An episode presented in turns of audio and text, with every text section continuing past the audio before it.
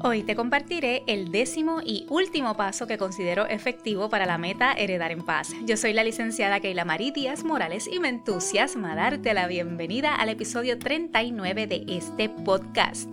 Que estés aquí demuestra que sabes que tú y tu familia merecen heredar en paz. Escoger este último paso fue una tarea ardua. Llevo muchísimo tiempo reflexionando sobre esta propuesta para ti y a pesar de que la he preparado con mucho análisis y mucha intención, yo como que no lograba dar con el último paso había otro paso que te iba a proponer y como que no, no conectaba, sentía que faltaba algo.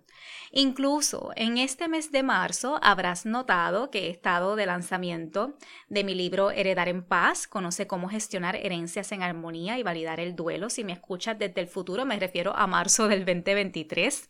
Habrás notado también que reduje la frecuencia con que publicaba episodios por aquí. Yo publicaba los episodios de manera semanal y las reduje a bisemanal. Sencillamente mi mente y mi energía no daban para tanto. Esos momentos en que tú reconoces tus ritmos me parecen divinos. Casi siempre cuando lo hago surge como una magia en la que todo se alinea. Y esta vez no fue la excepción. Las fechas de mis presentaciones se alinearon con esto que te estoy explicando del contenido para este podcast.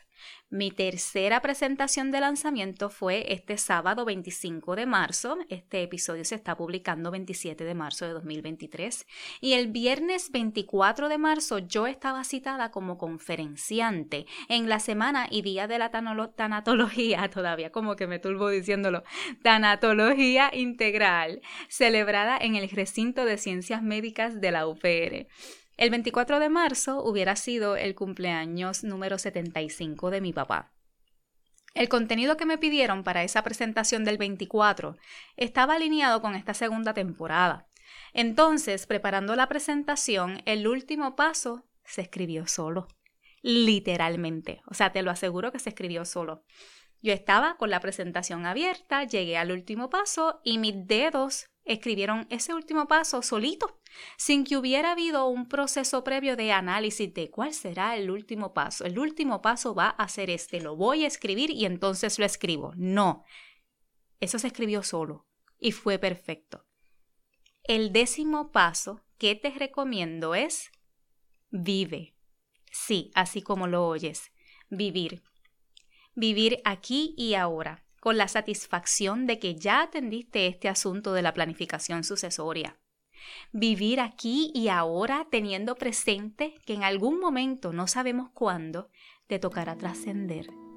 Que en algún momento, no sabemos cuándo, tocará trascender a tus seres queridos. Y que ese momento todavía no ha llegado, todavía estamos aquí. Aquí ahora tienes en tus manos la posibilidad de vivir, de amar intensamente. Aprovechala, vive, ama, conecta contigo, siéntete. Pausa si tienes que pausar.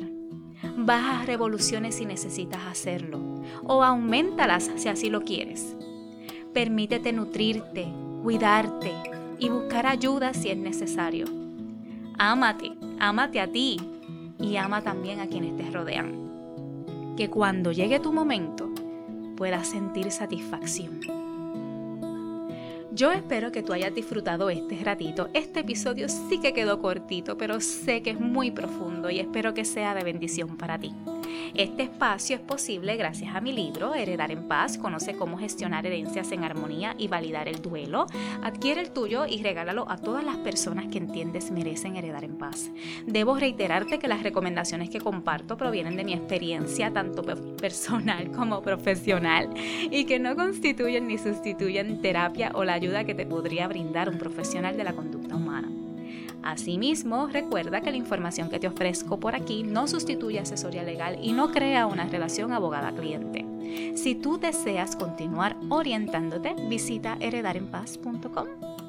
Tu familia y tú merecen heredar en paz. A tu disposición quedo.